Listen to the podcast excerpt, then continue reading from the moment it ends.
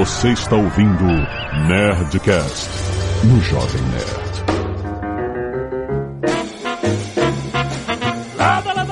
Nerds! Aqui é Alexandre Antônio do Jovem Nerd, todo sinal vermelho é um risco. Aqui é o André Souza e eu morro, mas não falo minha fobia aqui no, no, no Nerdcast. Exato, é esperto. Aqui é o Tucano e não é barro, é merda.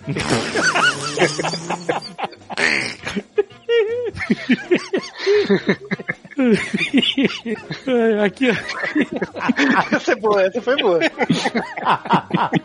aqui é o Caio Gomes e eu posso cobrar ali uma. Um... é que Esqueci a palavra em português, caralho. Ih, caraca! Começou. Pergunta pra Alexa. Alexa, é barro bosta? Ah, agora, agora sim. É, eu posso cobrar uma chantagem do André ali, pela fobia dele. Ih, Era chantagem que você não lembrava a palavra? Chantagem. Meu Deus do céu, cara. Vai visitar tua mãe, cara. Bom dia, boa tarde, boa noite, queridos bípedes do meu Brasil varonil. Eu gostaria de dizer que é sempre um perigo você fazer uma entrevista num local pós-enchente, que você pode levar um sacolé de merda na nuca. É foda, né? Porque se a merda entra no ouvido, vai dar um motite do caralho. Considerando ainda mais que a gente tá com a situação aqui no Rio de Janeiro de águas infectas, amigo, pode ser que você não consiga nem chegar na UPA. Você já fica ali mesmo. Enfim. Aqui é o Altair de Souza, porque hoje em dia a dengue é muito menos perigosa do que o coronavírus. O coronavírus só não Então, pode mutar. Só não pode. Se ele mutar, a gente tá fudido. O vírus que foi mapeado aqui, já viram que é diferente do de lá. Ah, é? A raça humana sobreviveu à peste negra. E nego cagava um no pé do outro A em Londres. humana sim, mas um terço dela não. Foi falando enquanto raça de maneira geral. A Ô, gente Fred, mas as pessoas já estão cagando na, na cabeça do prefeito também agora, né? A gente- A gente tá numa reta boa. A gente tá, você vê que o mundo é um, é, é um museu de grandes novidades. A gente tá voltando a jogar merda um no outro, entendeu? A gente tá voltando à Idade Média. Tá ótimo. vou no próximo comício do Trump. Meu Deus. Esse é o Nerdcast científico, hein? Olha. Nós vamos falar sobre a percepção do risco, a noção do perigo. Será que as pessoas têm realmente? Então é isso o tema? Tucano acabou de descobrir.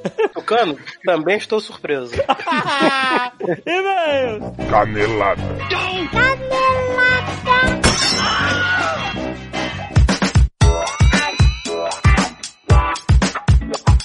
Muito bem, Zagal, vamos para mais uma semana de vez em Caneladas do Nerdcast. Vamos. E hoje tem Nerd Tech, Azagal. Olha só, com Paulo Silveira da Alura que está aqui conosco para explicar qual foi o nosso papo deste mês, Paulo. Olha lá, Jovem Nerd, hoje a gente falou de saúde e tecnologia. Como que a tecnologia está impactando a saúde, a medicina, a enfermagem, os hospitais, desde os ultrassons portáteis Aham. até ciência de dados, coronavírus e radiologia com machine learning. É, cara, o papo tá muito. A gente não tem nem noção de como a tecnologia tá revolucionando a área médica, a área de saúde. Assim, a gente já teve. O século XX já foi um marco, né? Na saúde, com todo o avanço tecnológico. Agora, com machine learning, com deep learning, a gente tá chegando a um patamares incríveis, ainda mais na parte de diagnóstico, cara. A gente vai falar um papo muito maneiro sobre isso. E o que temos na Alura para ofertar para os nossos ouvintes, seu Paulo? Pois é, na Lura a gente tem ampliado esses cursos de tecnologia para essas áreas que tem pessoal de direito buscando a gente, tem pessoal de medicina e saúde. Inclusive um dos convidados, o Igor, que era médico, foi formado em medicina e hoje trabalha com tecnologia puramente. Não sei nem se fala no passado ou no presente. Ele estudou alguns cursos também com a gente e ele aplica muita coisa de tecnologia no dia a dia. Então, esse público de medicina, de plano de saúde, de hospitais, a gente tem formações e cursos de ciência de dados, inclusive um usando essas bases de dados do coronavírus aí que tem assustado a gente. Então, para usar como exemplo de ciência de dados, acho que tá bem legal. A gente vai deixar alguns links até de coisas gratuitas aqui que tem para você poder praticar um pouco de ciência de dados com esses dados abertos. Animal. Então é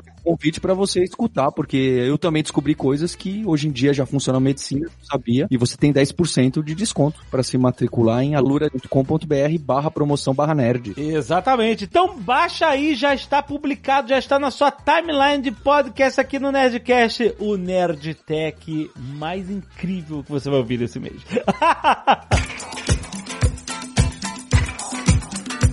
E Azaghal, vamos falar do Manda Sal! Vamos. Olha olha só, cara, cada vez mais salves rolando aqui. A galera tá empolgada. Ah, Zagal, tenho recebido muitos salves de aniversário. É verdade. Tá dando de presente, surpresas de aniversário. Tá muito maneiro. Muito maneiro. Então, ó, não se esqueça, você pode pedir um presente de aniversário, pode ser de qualquer ocasião também, do site do mal. Azaghal. Olha. Você acredita? Tem Léo Radiofobia também. Léo Radiofobia que está acreditando. Didi Braguinha está lá. Afonso 3D, o Rex, tá? Fabiabu. Beto Estrada. Professor Mauri, cara. Galera que você conhece. Dread Hot campeã de vendas.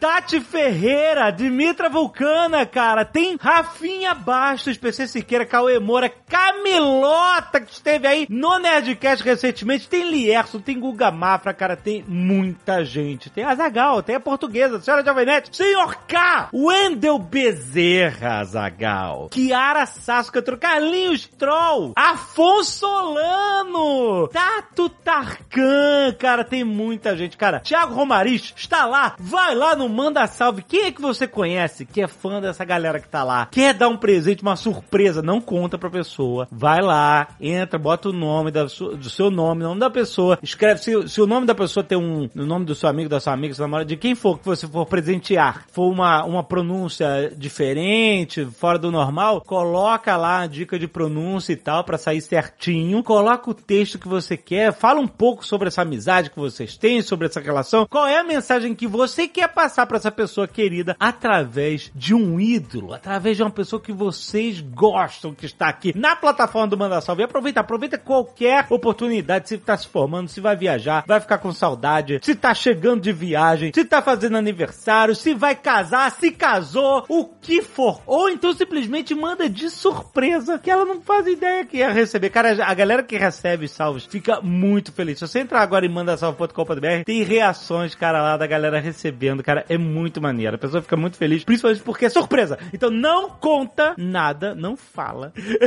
e manda essa surpresa lá no mandasalve.com.br. Presenteie e surpreenda com os vídeos personalizados.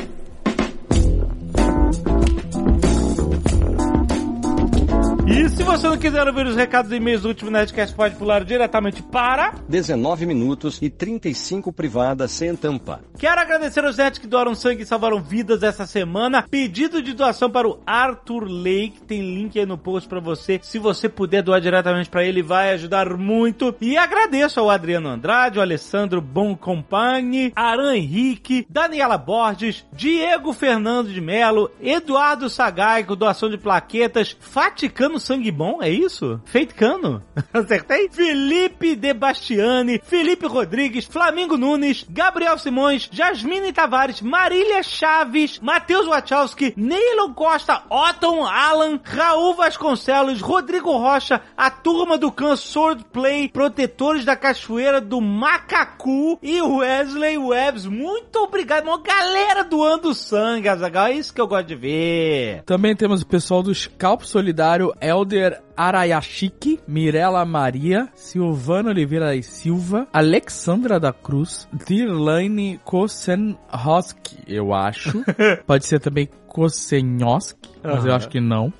Raquel Cisneiros, Yuri Franzoni e Evelyn Mendonça. Muito obrigado, seus Olha, as artes dos fãs, Azaghal. O Alan Dias mandou uma Faceless Sister, olha aí, no hype do Nerdcast de RPG Call of Cthulhu. O Clayton Elliott de Souza mandou um Ozob aqui, olha só. Enfim, a amizade de Ozob e Oleg, olha aí, coisa bonita.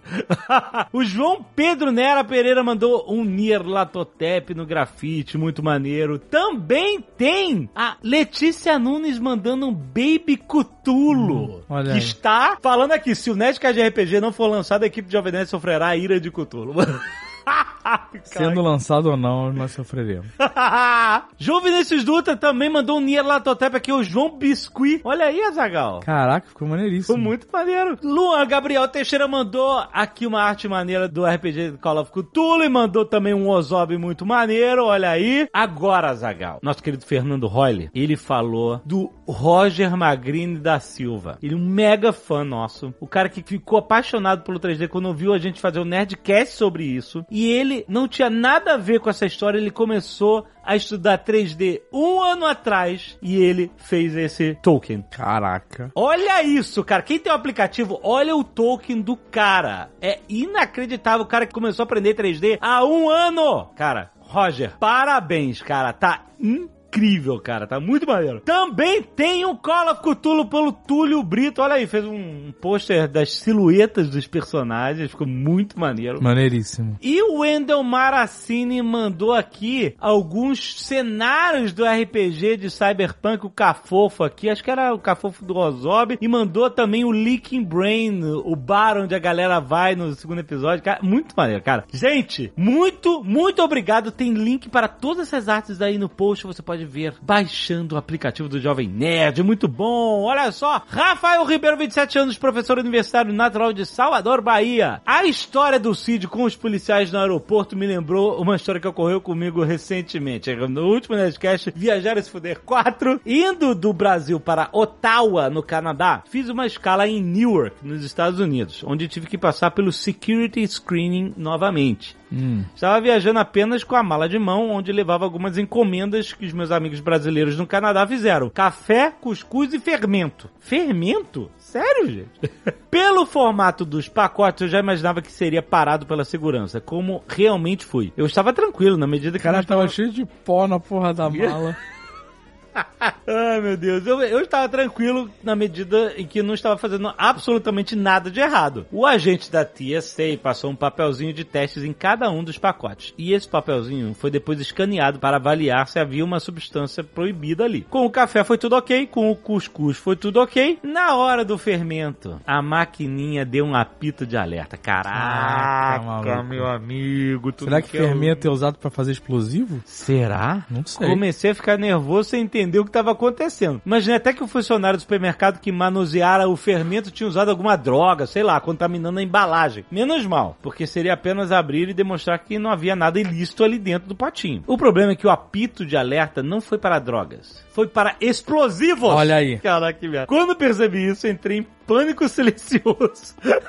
Já me imaginei sendo preso como terrorista e caminhado para Guantánamo com a minha família apenas sabendo do ocorrido por meio do Jornal Nacional. O agente da TCI veio falar comigo, mas eu tava tão desorientado que mal conseguia me comunicar. Tentei ser... Aí aquele negócio de não tenta parecer nervoso, aí tu parece mais nervoso aí. Tentei, sem muito sucesso, explicar o que era fermento. Inclusive, nem sabia que em inglês a palavra era yeast. Caraca, eu nem sabia também. Yeast? Faço doutorado no Canadá e falo inglês fluente, mas na hora eu mal consegui explicar o que eu era e o que eu tava fazendo. Como é que ele explicou o que que era fermento? To make cake grow? É isso? Tipo isso? Exato, né?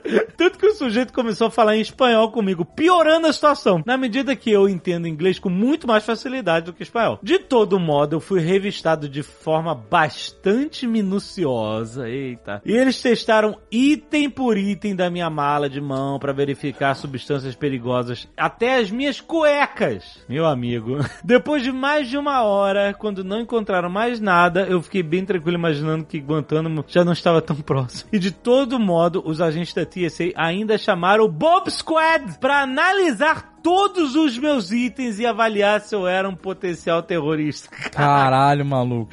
Felizmente, eles perceberam que eu era apenas um sujeito inofensivo e me liberaram para seguir viagem. Moral da história: jamais levem fermento na mala de mão se estiverem viajando para os Estados Unidos. Parabéns pelo excelente trabalho sempre. Caraca, cara, olha, cautionary tale importante. Fermento da merda no.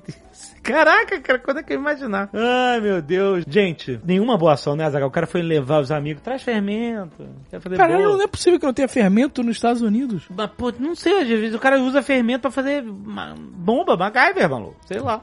não leve fermento na mala de mão. Paola Barbieri, 35 anos, bióloga, Campinas, São Paulo. Em janeiro desse ano, eu e meu marido tiramos 10 dias de férias e resolvemos ir com nossos dois filhos a Curitiba. Ó. Já fazia algum tempo que estávamos programando essa viagem. Fiz o roteiro, revisamos o carro, reservei o hotel e pegamos a estrada só parando para almoçar. Ficamos hospedados em um hotel no centro da cidade, muito próximo ao Shopping Miller. Já sei até qual é. E a feira do Lago da Ordem. é. Uhum. Ficou mal localizado. e claro que o hotel não tinha estacionamento próprio para muitos carros. O que eu descobri um dia antes, recebendo a mensagem deles para confirmar a reserva. Ok, paramos em um estacionamento conveniado a 30 metros de lá. No primeiro dia, visitamos vários parques e chegamos no hotel perto das 18h30. Aí começa a saga da viagem fudida. É foda. Recebemos uma ligação no telefone do quarto do hotel. Na hora eu já imaginei que deu merda. Porque vão ligar pra gente. Meu marido atendeu e só emitia sons curtos de aham, aham. Foi perdendo a cor do rosto. Ai, meu Deus. E sentou na cadeira que tinha ao lado do telefone. Desligou, virou pra gente e falou: No... Não é possível isso. Nosso carro pegou fogo. Meu Deus! Meu Deus! Eu claramente achei que era uma piada. Mas não era. Ele saiu que nem louco foi pro estacionamento pra descobrir o que aconteceu. Eu já tava imaginando só a carcaça do carro. Quando ele chegou, disse que pegou fogo no motor de partida. Ah, menos mal. Aparentemente era só trocar o motor e o carro ia funcionar. Como assim só trocar o motor? Não, mas motor de partida não é o motor do carro. Ah, tá. O motor de partida. Ok. Só trocar o motor de partida e o carro ia funcionar novamente. Tranquilo, né? Só que era uma quarta-feira à noite e a nossa viagem terminaria domingo. Pois é, ligamos para a seguradora na quinta-feira que nos passou uma informação errada de oficinas credenciadas. É claro, é claro. Então achamos melhor mandar o carro para a concessionária. Por motivos de 578 quilômetros longe da oficina, que conhecemos em uma cidade que não conhecemos, no fim do dia recebemos orçamento. O carro iria ficar pronto na segunda e avisamos a família que iríamos ficar um dia a mais em Curitiba. Até aí, beleza. Entramos em contato com a seguradora novamente para abrir o sinistro e adivinhe, o perito só tinha horário para olhar o carro na próxima terça de manhã. Tá merda. Nessa hora, achamos melhor comprar passagem de ônibus para voltar no domingo. Ué, mas vai, deix- vai deixar o carro lá em Curitiba? Pelo visto. Voltávamos no domingo à noite, curtir o resto da viagem com a ajuda do transporte por aplicativo. Detalhe, em pleno verão e 15 graus, vocês imaginam que eu não tinha roupa de frio, né? No domingo, saímos de Curitiba às 23h15, com previsão de chegada em Campinas às 8h15 da manhã. Caralho, que viagem longa. Mas estamos na saga dos fodidos, meus amigos. É Nossa. claro que teve um acidente na Regis Bittencourt e chegamos em casa com 3 horas de atraso. Mas chegamos. Não foi tão ruim. Ok, é, beleza. O carro ficou pronto no final de semana seguinte e eu e meu marido fomos buscá-lo. Puta, pegou outro ônibus. Chegamos em Curitiba numa sexta, resolveu até o 500 metros da concessionária para não exigir nenhum contratempo. Pegamos o carro no sábado de manhã e bora pra Campinas. O que mais poderia dar de errado? Você já tá no. Tá já deu controle. merda. É, já deu merda e você tá só Tá consertando. bom, exato. Pois é, tava chovendo e faltando 327 quilômetros pra chegar em casa em uma curva perigosa da Regis. Nosso carro rodou Deus 180 do graus céu. e batemos no muro da rodovia. Berenice, segura, nós vamos bater. Caraca, meu Deus, nada mais pra acontecer, eu disse. Já temos diploma pro próximo Velozes e Furiosos. Caraca, cara. Graças a Deus não aconteceu nada com a gente. Um grupo parou pra ajudar e desvirar o nosso carro. Desvirar! Meu Deus! Peraí, é 180 graus. Pensei que ele tinha virado, Não, eu acho que eu entendi que ele rodou. que ele rodou e terminou. Eu acho que, mas se ele desvirar, então o carro virou. O carro virou. Caralho, maluco. Que loucura. Caraca, desviraram do céu, gente. Que horror. Desviraram, que eu só tô rindo porque ele é, tá tudo, aparentemente tá tudo bem. Mas vamos lá. Seguimos viagem com uma roda torta. Caraca, como? Ele, caraca, eles não são muito heróis. Os caras você desviraram o carro. Descapota o carro, Caraca, mano. entra de novo e fala, vambora. Vambora. Caralho. Parabéns. Porque os deuses estavam com a gente nesse dia, rodando a 80 km por hora, e ao invés de chegar em Campinas às 16h30, chegamos às 18h45, depois de quatro paradas, muita chuva e um susto gigantesco que ainda não foi superado. Caraca! Sei que esse e-mail ficou gigante, mas espero de verdade que seja lido. Depois que batemos, voltando escutando o Nerdcast 710 sobre o Oscar. Foi agora, Zagal. Meu Deus, foi muito importante pra nos deixar calmos e ter condições de continuar seguindo viagem. E até comentei com meu marido que no próximo viajar e se fuder e escrever a nossa saga de fudido. Cara, parabéns. Vocês venceram. Olha, eu espero que pelo menos eles tenham ido na jardim, mano.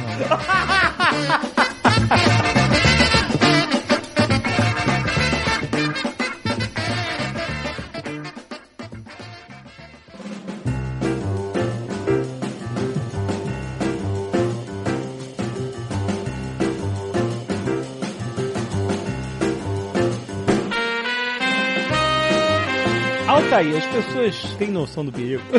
Essa é a grande pergunta do Nerdcast. Minha mãe falava isso, menino, você tem noção do que você tá fazendo? É, Segurando a chinela, né? Segurando a chinela. É. Não, as pessoas têm noção do perigo, elas só não têm noção do que causa a percepção de risco nelas. Pra ilustrar isso, só pra começar, que eu acho que vai ser a única parte séria, talvez, desse episódio, eu vou dar dois exemplos, tá? Eu quero que você tente se localizar nesse exemplo. Mas a premissa deles é a seguinte: sempre quando a gente tá percebendo o perigo ou prestando atenção na causa do perigo pra gente, sempre tem variáveis próximas da gente, fisicamente, e variáveis distantes. Aí eu vou dar dois exemplos, um exemplo cotidiano e um exemplo histórico, pra mostrar como essas variáveis próximas e distantes acabam afetando nossa percepção de risco. Então se imagine na seguinte situação: você foi no médico, ah, eu acho que eu tô doente. Aí então faz esse exame. Aí você tá com o resultado do exame na mão e você não abriu o envelope. Ele tá fechado. Hum. Então, o que que você tem próximo de você? É o resultado do teste, se ele deu positivo ou negativo. Isso tá perto de você. Geralmente, quando você abre o envelope e o resultado é positivo, você fica assustado. Quando dá negativo, você fica aliviado. É o comum. Imagina que o envelope tá fechado, você não abriu. E aí, eu digo pra você uma variável distante de você, que é a prevalência da doença na população. Então, pensa comigo. Se eu disser pra você, ó, o envelope tá fechado, você não sabe o resultado, mas eu digo pra você que 1% das pessoas tem essa doença que você se testou. Hum. 1%. Ou seja, é uma prevalência muito baixa. É uma coisa distante de você, você faz parte daquela população, mas só 1% das pessoas tem a doença. É, você fala, eu não tô nesse 1%, nem fudendo. Isso. Agora imagine uma situação que o médico fala: olha, 50% das pessoas têm essa doença. Ah. Automaticamente, quando a prevalência é baixa, ou seja, a informação que é distante de você é baixa, automaticamente diminui a probabilidade do resultado dar positivo, mesmo sem abrir o envelope. Ou seja, um- uma variável distante de você reduz o risco pra você. Se eu digo pra você, ó, 50% das pessoas da população tem essa doença, automaticamente vai aumentar a chance do teste ser positivo, porque muita gente na população tem a doença. Só que normalmente as pessoas ficam presas no que é próximo delas, que é o resultado do teste, e desconsidera variáveis distantes. Esse é um exemplo. Você faz um teste para HIV, sendo que você não fez nada, e o teste dá positivo, provavelmente você não precisa ficar assustado, que provavelmente é um falso positivo. Mas você fica assustado mesmo assim. Agora, se você já fez alguma coisa, ah, eu tô desconfiado, eu acho que eu fiz a festa, eu não lembro o que aconteceu na festa, teve alguma coisa. Você já não faz parte mais da população geral. Você faz parte da população de risco, onde a prevalência é maior. Aí você ficaria mais assustado se o teste desse positivo. A premissa é essa. Tem coisas próximas da gente que fazem a gente ter medo, e tem coisas distantes que também fazem a gente ter medo ou não. Eu vou dar agora um outro exemplo histórico. Talvez quem esteja ouvindo a gente não tenha passado por isso, mas eu tenho certeza que todos nós passamos. Vocês lembram do início do Plano Real, 1994? Lembro. Eu não era Sim, nascido ainda. eu não. lembro. Era nascido, cara.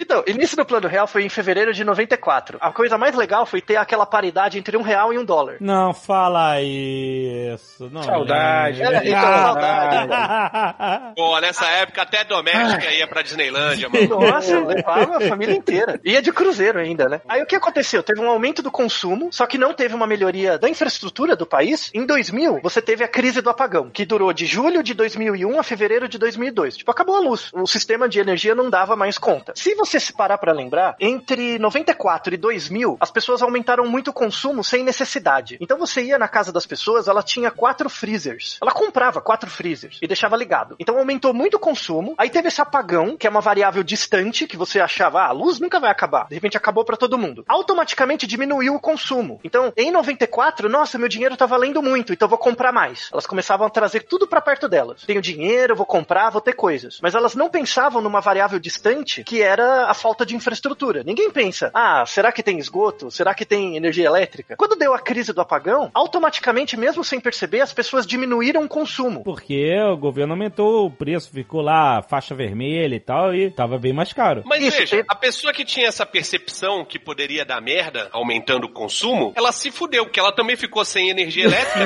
Isso. e ela não aproveitou. Tem que viver o momento, cara. Ou seja, tivesse comprado três freezers, porra. Pelo menos três. Pois é, mas aí o que aconteceu? Como o efeito foi distante, mas pegou todo mundo, né? Todo mundo ficou sem luz, automaticamente as pessoas diminuíram o consumo sem pensar nisso. Elas diminuíram. Claro que diminuíram, não tinha nem como consumir, porra. Exato, Você tava sem exato. luz, aí aqueles três freezers escorrendo sorvete Häagen-Dazs, escorrendo picanha, porra, um desespero Pois é. do caralho. Só pra você ter uma ideia, a redução de consumo foi tão grande que o consumo só foi retomado aos níveis de 2000 só em 2018. Caraca. Só em 2018 as pessoas consomem tanta energia quanto nos anos 2000. Os vizinhos do meu pai, eles ficaram tão paranoicos que eles usavam lampião em casa. Sério, na época do apagão? Jantavam com lampião. Caraca. Porque, Porra, tá porque tinha aquela regra, né? Não podia gastar mais do que tanto. Que você... E eles entraram na eram os dois coroas, né? O Brasil foi salvo pelos vizinhos do teu pai, David. Pessoas conscientes. Pessoas conscientes, cara. Admirável. Mas esse exemplo que o David deu era porque eles representam a parte da população que ficou com cagaço de entrar lá na zona vermelha e pagar uma fortuna de luz porque era como se fosse uma multa, né? Então isso foi uma medida do governo de E tentar eles se frear. fuderam, porque eles derrubaram tanto o consumo que a zona vermelha deles ficou. Ah, porque era tudo na média do seu consumo, né? É. Putz, grila. Ou Mas veja que seja, interessante. quem tinha quatro freezers em casa se deu bem, malandro. Caraca, maluco! Tá vendo? O crime compensa. Ah, nunca tinha parado pra pensar nisso. Caraca! Porra, o cara tinha quatro, ele desliga um, dá uma socada nos outros três, tá aí, tá todo mundo feliz. Pois é.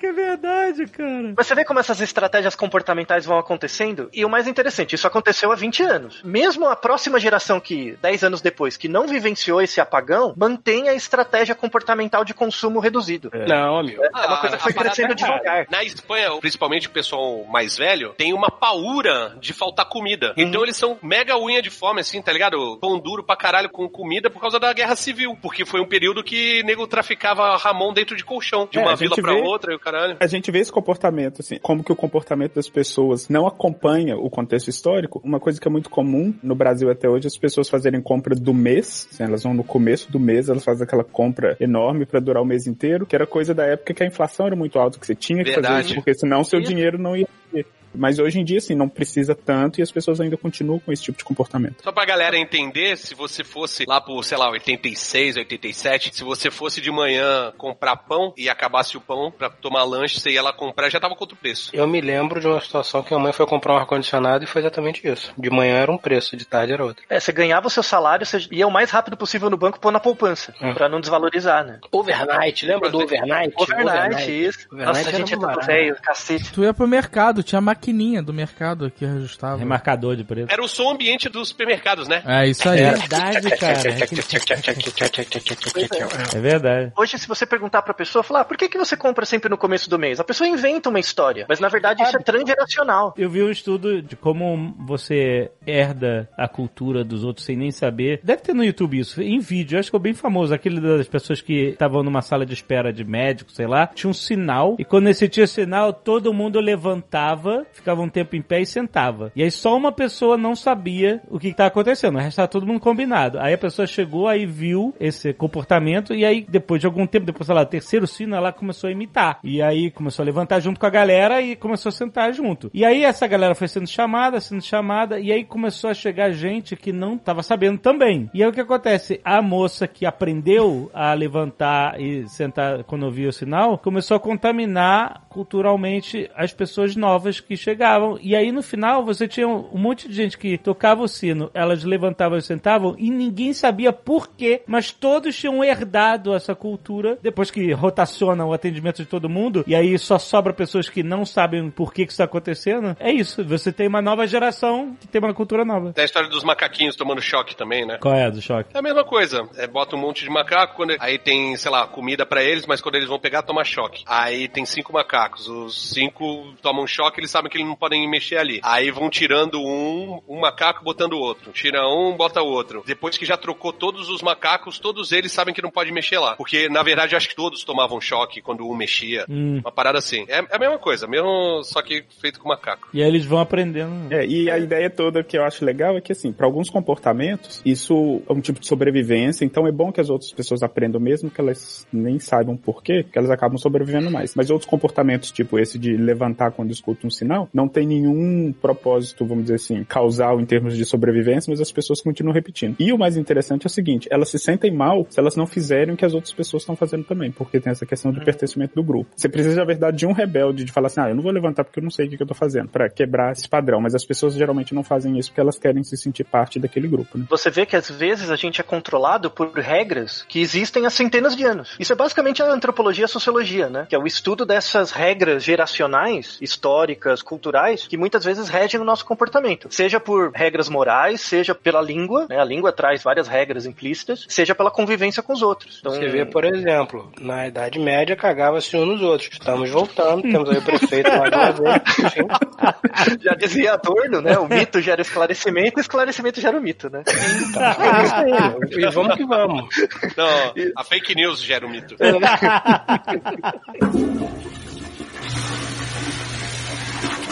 O que, que vocês acham mais provável, fora o Caio e o André que estão fora do Brasil, o que, que você acha mais provável hoje? Você pegar chikungunya ou pegar dengue? Ó, o Tucano tem uma percepção aí enviesada.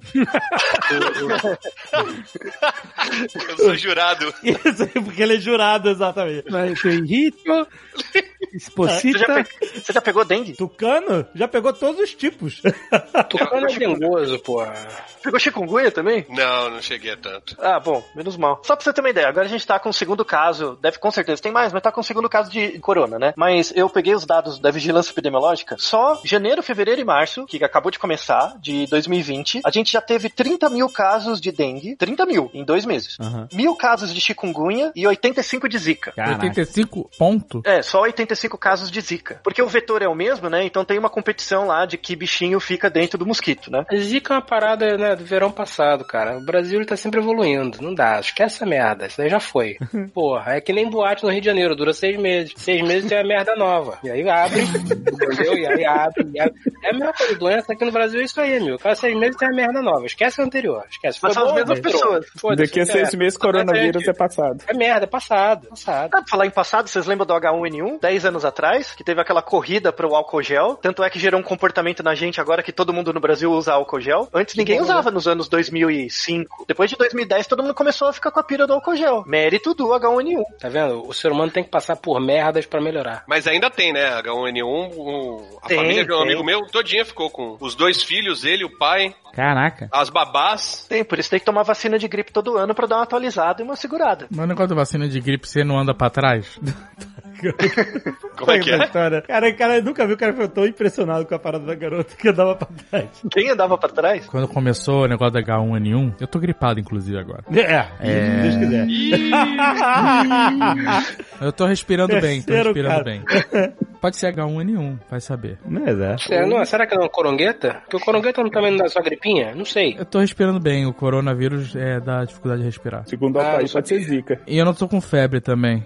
é, mas tinha uma reportagem que mostrou que uma menina, uma adolescente, sei lá, tomou a vacina de gripe e ela teve uma sequela, um efeito colateral que ela ficou tendo uns tremeliques. Eita. Ela não conseguia parar de tremer, convulsionando o tempo inteiro, a não ser que ela andasse pra trás. Tá merda, cara. Caralho, Exorcista, segura a mamãe. Segura a mamãe. É isso aí. Segura a mamãe que ela tá andando pra trás. É exatamente isso. É o exorcista, velho. Exorcista. E isso grudou na minha mente, maluco. Mas não ficou comprovado que foi a vacina. É, não, pode ter sido uma reação imune. Porra, mas tu toma vacina e começa a tremer e tem que andar pra trás pra não tremer, maluco. Segundo que, tipo assim, são casos que ela tinha uma parada já pré-existente. E são casos de um em um milhão. Qual é a parada pré-existente que eu não lembro? Eu não lembro também. Vai que eu tenho. Ah, não. É que eu Não. tenho. Esse é um ótimo Zagal, vai lá buscar uma água. Vamos ver como é que ele vai. Você tá vendo que o que controla o seu comportamento é uma variável muito próxima de você, que foi esse exemplo que você viu. Você desconsidera todos os casos que não deu nenhum problema. Esse é o perigo que... Eu não conheço ninguém que tomou vacina de gripe. Eu? Eu? Quando? Várias vezes. Caralho, velho. Eu já tomei. Você não sabe. Esse é o ponto, você não sabe. A Agatha... Ah, o Jovem Nerd tomou vacina de gripe e começou a beber. Não, não tem nada a ver. Oi. Aí, ó, tá vendo? Mas a gente sabe que ele não começou a beber por causa da vacina, foi por causa do diabinho que ficou no, no ombro dele, né? O cara. Ah, legal, né? Isso que você tá falando aí é a causa desse movimento anti-vax, que é essa não compreensão dos verdadeiros riscos, entendeu? Não, mas de, eu acho que as pessoas têm que se vacinar. de achar que um, Eu, um caso eu não de- vou vacinar porque eu não quero andar pra trás, Não, mas- tá vendo? Você. Caralho, porra. Não, eu me vacino contra tudo, menos contra a gripe. Mas você que tá. Tá vendo? Mas esse é o tema desse programa. Como queríamos demonstrar. Como queríamos demonstrar, justamente, que não é um caso de um em um milhão, que aliás nem tá 100% comprovado, marcou na sua mente, tanto que você tem medo e você entra no avião toda hora e tem risco. Que risco tem no avião? Então, a mesma coisa, é a percepção. O, o Malfátio tem outra percepção. Ah, mas o avião não cai, essa porra é mentira. O avião não cai. Então, olha como cada um tem a percepção diferente aí da parada, dos riscos, entendeu? Quantos voos voam por dia? Então, a Quantos mesma caem? coisa da, da vacina. Quantas pessoas são vacinadas por dia? Só uma que fez o Moonwalker, cara. Porra, eu fiz um moonwalk, é uma parada bizarra. O avião caiu é um negócio que a gente vê de vez em quando. Agora, a mulher fazer um moonwalk, tá não. Desde o Michael Jackson que eu vi algo assim, né? Puta que Não é, porra? Em nome do esclarecimento do ser humano, eu vou tomar vacina de gripe agora em março, que o Atila falou que Exato. Aí. ela vai, ela vai tá atualizada, né? Aí o Jovem Nerd vai ficar te monitorando pra ver se você vai andar pra trás. Se eu começar a andar pra trás, Mundo. Uma coisa interessante dessa conversa inteira é que, quando a gente falou assim que, por exemplo, avião não, tem perigo, avião, a estatística dele cair, a probabilidade dele cair é muito pequena, mas isso tem a ver com o que o Altair falou, que é a questão da proximidade que a gente tem com certas coisas. Então, por exemplo, uma pessoa acha que ela tem um risco muito menor de sofrer um acidente de carro porque ela tem controle, por exemplo, quando ela tá dirigindo, ela sente que ela tem controle. eu tinha isso. Eu não gostava de voar de avião justamente por essa falta de controle. De não ver o que tá acontecendo na cabine do piloto, falar, o carro eu sei o que eu tô fazendo aqui, eu sei lá o que, que o piloto... Eu tinha exatamente isso. E quanto menos controle a gente tem, mais arriscado a gente acha que aquilo é. Justamente por isso. Pela falta de controle. Mas essa é uma reação instintiva que, no caso, por exemplo, de um avião, não é verdade, porque você tem fatos que, né, fatos, ou seja, estatísticas de acidentes proporcionais em, em carros Depende. para avião. Se você fizer seu próprio avião, Não. botar só um paraquedas, Aí, aí é estatística. Aí acontece que nem o maluquinho lá, que era Daredevil, É, exato. que, que queria provar que a Terra é plana. Aliás, aliás. foguete. é dele que eu tô falando, é dele que eu tô falando, o Evil Canível da Terra Plana. Eu queria levantar aqui os parabéns ao cidadão que conseguiu de forma rápida, certamente indolor, porque do jeito que ele vê, ele chapou no chão e indelével, retirar o gene dele do pool genético da humanidade. Porque aquilo era uma topeira. Aquilo era um perigo pro resto da humanidade. Não, ele foi Darwin Awards de 2020 já tá. Já tá. Porra, já, já, já é dele, amigo. Darwin tá virando religião, mano. O nego tá fazendo sacrifício constante. Tá deuses americanos a parada. Tá, tá. Porque fazer uma cagada. Você imagina o seguinte: uma coisa é você vir andando lá de um precipício e olhar e falar, então, será que pum, e caiu? Ó, acontece. Irmão, o cara teve todo um planejamento pra se fuder. É isso aí, se planejou pra se fuder. Ele conseguiu fazer a parada propelida a gás. Ele, ele- ele se esforçou pra se fuder, entendeu? Não é a parada vem andando na rua, ser atropelado por um rinoceronte. Pô, foda-se. Não, o cara se empenhou em tomar no cu. A gente tem que dar os parabéns pra esse cidadão. Tem Falando- que dar parabéns pra família, que ele já não recebe mais nada. Né?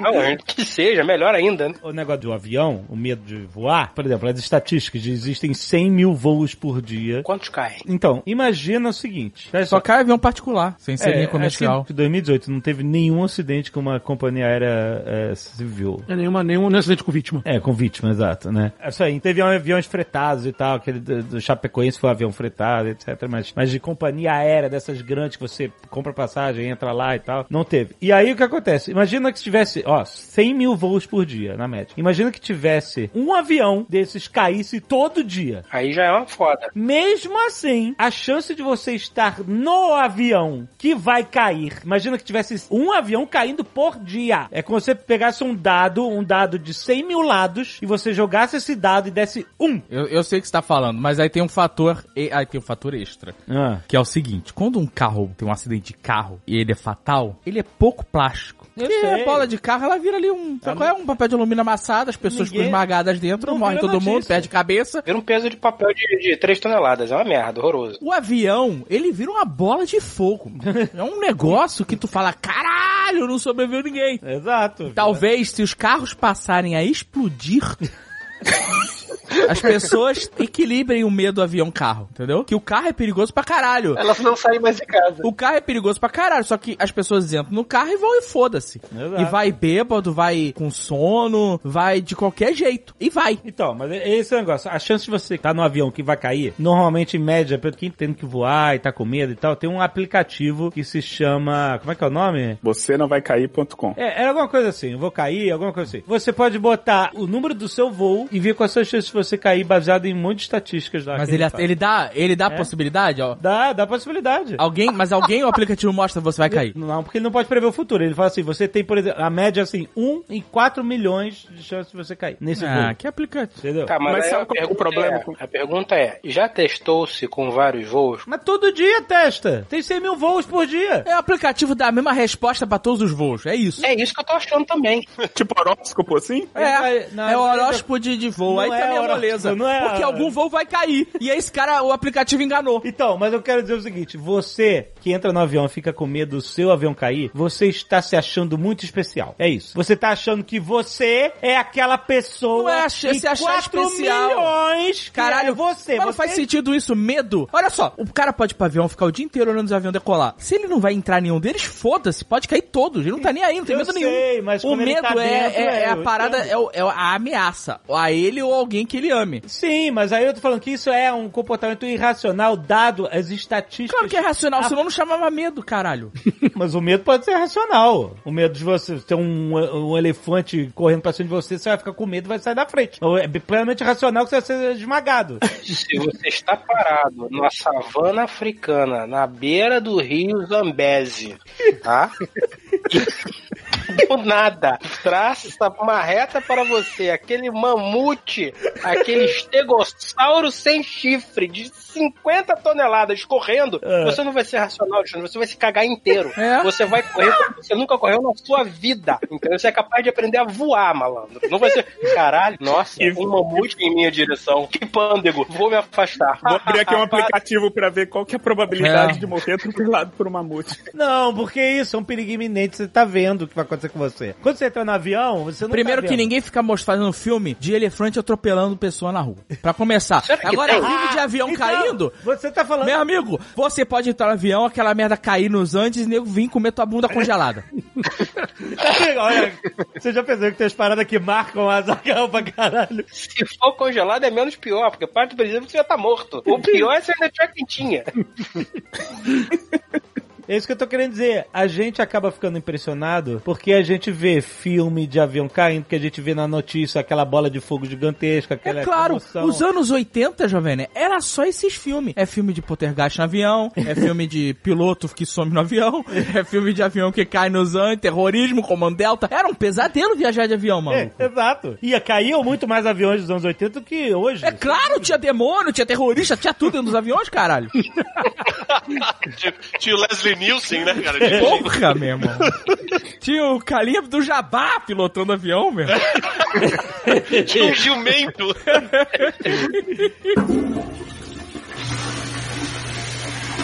Mas aí eu queria perguntar pro Altair justamente, da onde nasce esse medo que, no caso dos aviões, ele joga completamente contra as estatísticas de segurança da aviação e mesmo assim deixa as pessoas tenebrosas, morrendo de medo. Então, existe um componente evolutivo para isso, né, que é a nossa disposição natural a evitar o perigo, claro, mas eu quero reforçar essa questão do próximo e do distante. Então, eu saber que a probabilidade de um voo cair é 1 em 4 milhões, por exemplo, é uma informação distante de mim. Aham. O que, que é próximo? É quando eu entro no avião. Isso, de, de ser o seu.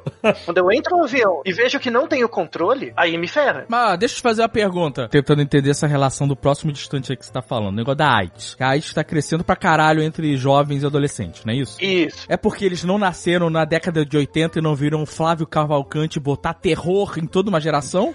E também tem uma percepção de risco menor, né? Agora você vive muito, não tem aqueles casos de morte que a pessoa, tipo, definha. Não Então, viram o filme Kia, que no final diz que quando tiraram ela da cama, a pele das costas ficou grudada no Isso, lençol. isso. E o número absurdo de pessoas famosas que você via definhando Isso. na TV, tá Na ligado? TV. Então, É. todas essas são informações distantes. Essas informações distantes vão aumentando sua percepção de risco. Aí você começa a controlar seu comportamento. Quando o risco percebido geral começa a diminuir, você começa a virar mais impulsivo e valorizar o que tá perto de você, né? Que é a satisfação imediata do sexo ali. Também, nesse caso, você tinha variáveis próximas, você tinha amigos que pegavam a doença. Sim, pois é. Então, a sua percepção muda, porque você tinha os exemplos distantes e os exemplos próximos. É, eu vou até dar um exemplo mais grave disso. Assim, o medo de avião, por exemplo, ele é muito regulado porque é pelo que é próximo de você. Mesmo você lendo as estatísticas, quando entra no avião, você trava. Não passa nem o Wi-Fi quando você tem medo de avião. É claro, meu irmão, tu já viu aquele espaço entre os assentos? Não é impossível você ficar. Pois é.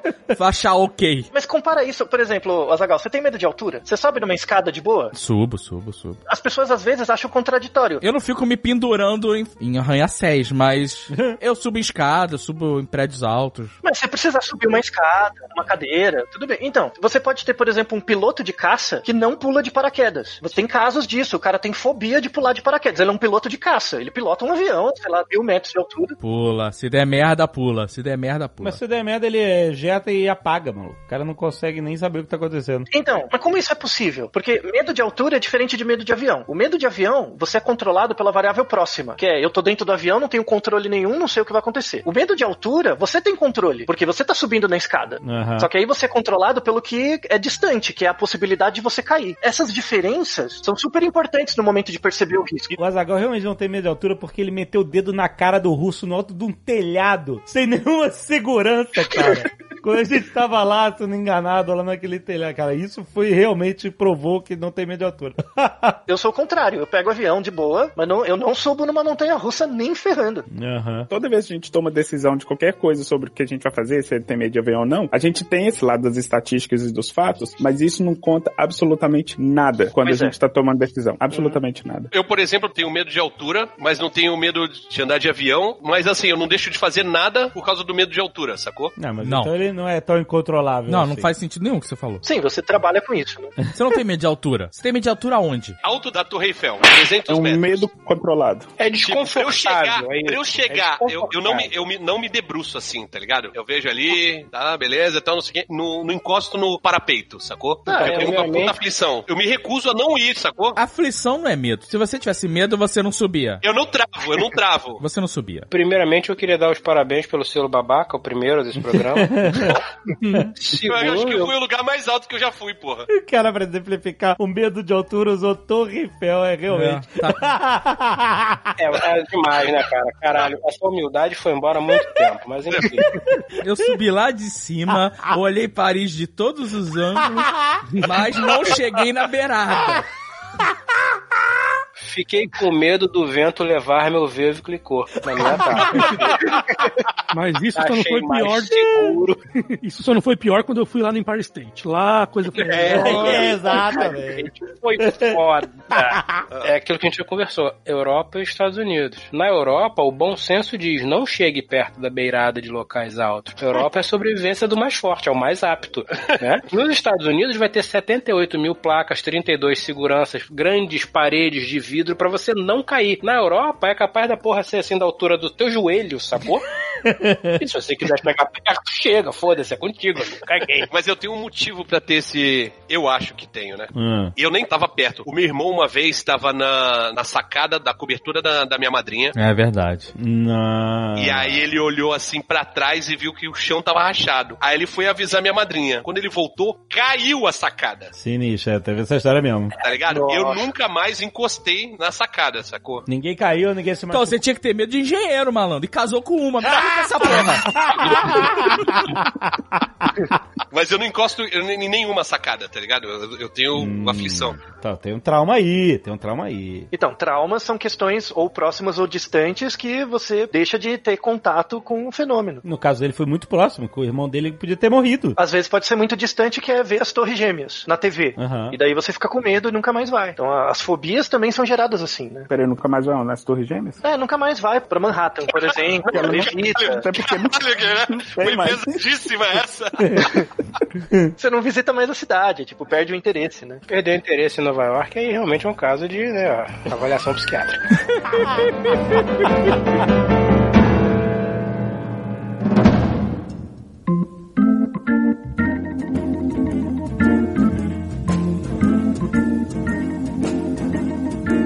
Caio, você trabalhou com estatísticas muito tempo. Trabalho ainda, né? Mas. Você ainda trabalha com estatística. Ninguém entende realmente o que o Caio faz. Essa é a realidade agora.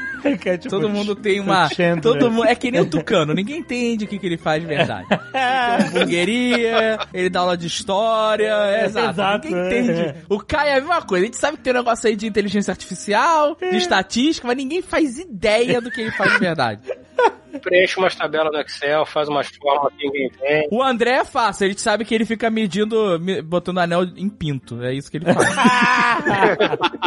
E agora escutando música. Olha aí. Com ou sem o anel? Na torre gêmea. Na torre gêmea. Desgrila. Caio, você por lidar com estatísticas, isso fez com que você racionalizasse mais medos, esse tipo de coisa, ou não? Isso não tem nada a ver com o racional. Eu acho que não tem nada a ver com racional, porque é aquele negócio, né? É, o que o Tucano falou do medo de altura. Eu tenho um puta medo de andar de avião. O quê? Apesar de saber que o avião é seguro, apesar de saber tudo isso, eu tenho um puta medo de andar de avião. Eu, isso não me impede de viajar, isso não me impede de fazer todas essas coisas, mas eu, eu tenho um puta do medo, ainda que é bem difícil. Por isso que eu entro no avião, eu durmo até o avião pousar. Drogas. Você usa remedinhos?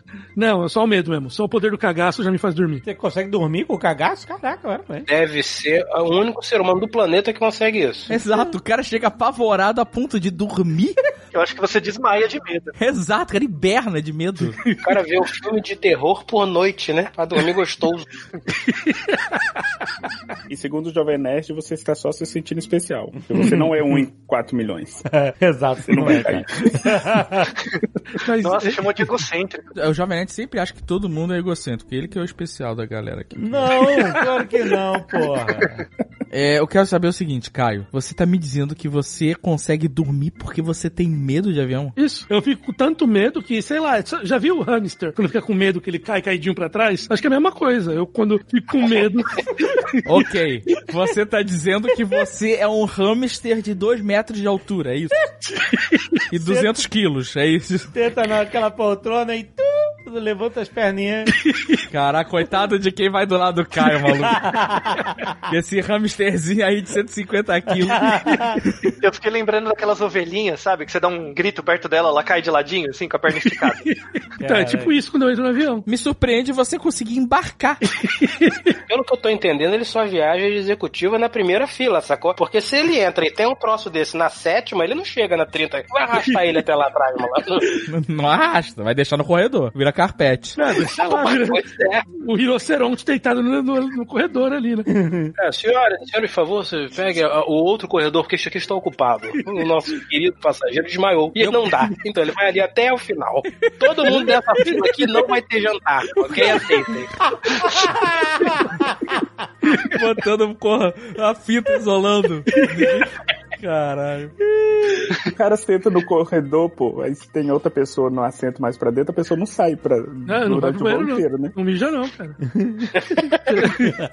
Quando eu tinha medo de avião, o meu medo era muito mais presente na ansiedade antes do voo em si. Quando tava voando, eu meio que, assim, pra mim, os piores momentos eram é, o dia anterior, o dia da viagem, o embarque, sabe? E a decolagem. Pra mim era o pior. Depois disso, depois que decolava, eu não ficava zen. Mas, assim, a ansiedade era muito pior do que o voo e o pouso em si. O pouso, pra mim, era tranquilaço. Era assim, ah, foda-se, acabou, vai descer mesmo, de um jeito ou de outro vai pro chão. Eu te entendo, meu problema de voar não é nem ele cair. Inclusive, se acontecer certas coisas no avião, eu espero que ele caia, na hora que estiver acontecendo. Sabe o que eu queria morrer, inclusive? Nossa, que tétrico. Eu queria morrer de explosão de granada.